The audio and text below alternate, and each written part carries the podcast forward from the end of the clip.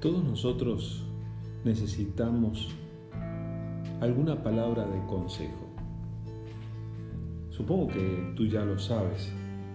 Necesitas que alguien te oriente, necesitas que alguien te dé una palabra con la que adquieras algo de sabiduría y que la puedas aplicar para tus decisiones. Necesitas saber qué hacer, saber cómo hacerlo, porque ninguno de nosotros nació sabiéndolo todo y necesitamos de esa palabra de sabiduría que a veces nos viene en la forma de consejo.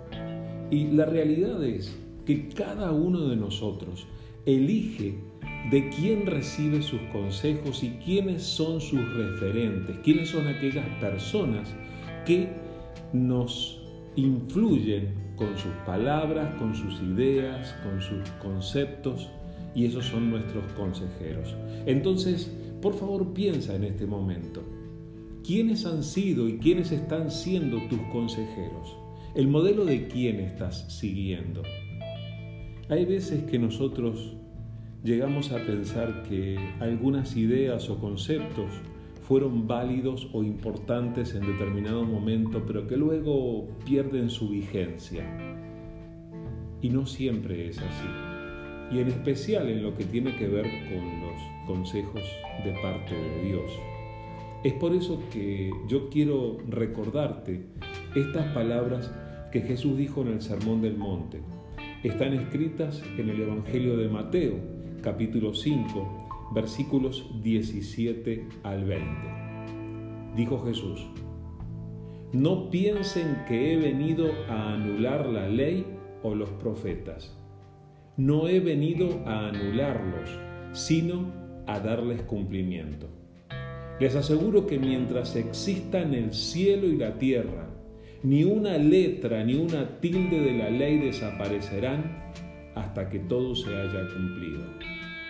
Todo el que infrinja uno solo de estos mandamientos, por pequeño que sea, y enseñe a otros a hacer lo mismo, será considerado el más pequeño en el reino de los cielos.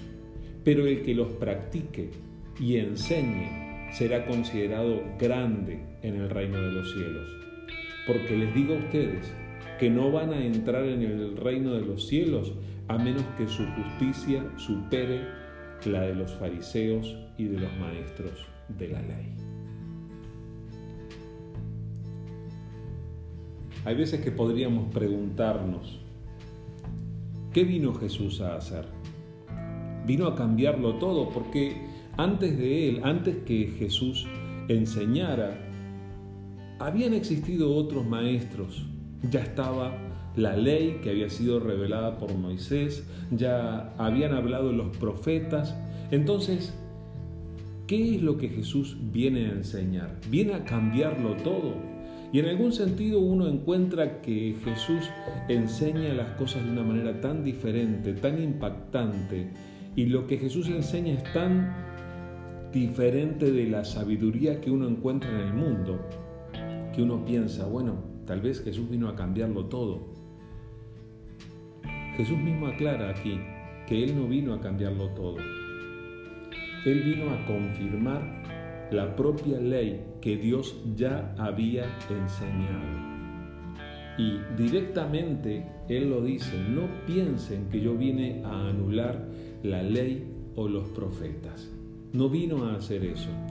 Jesús dice, yo vine a darle cumplimiento a esa ley. Los consejos de Dios siguen vigentes.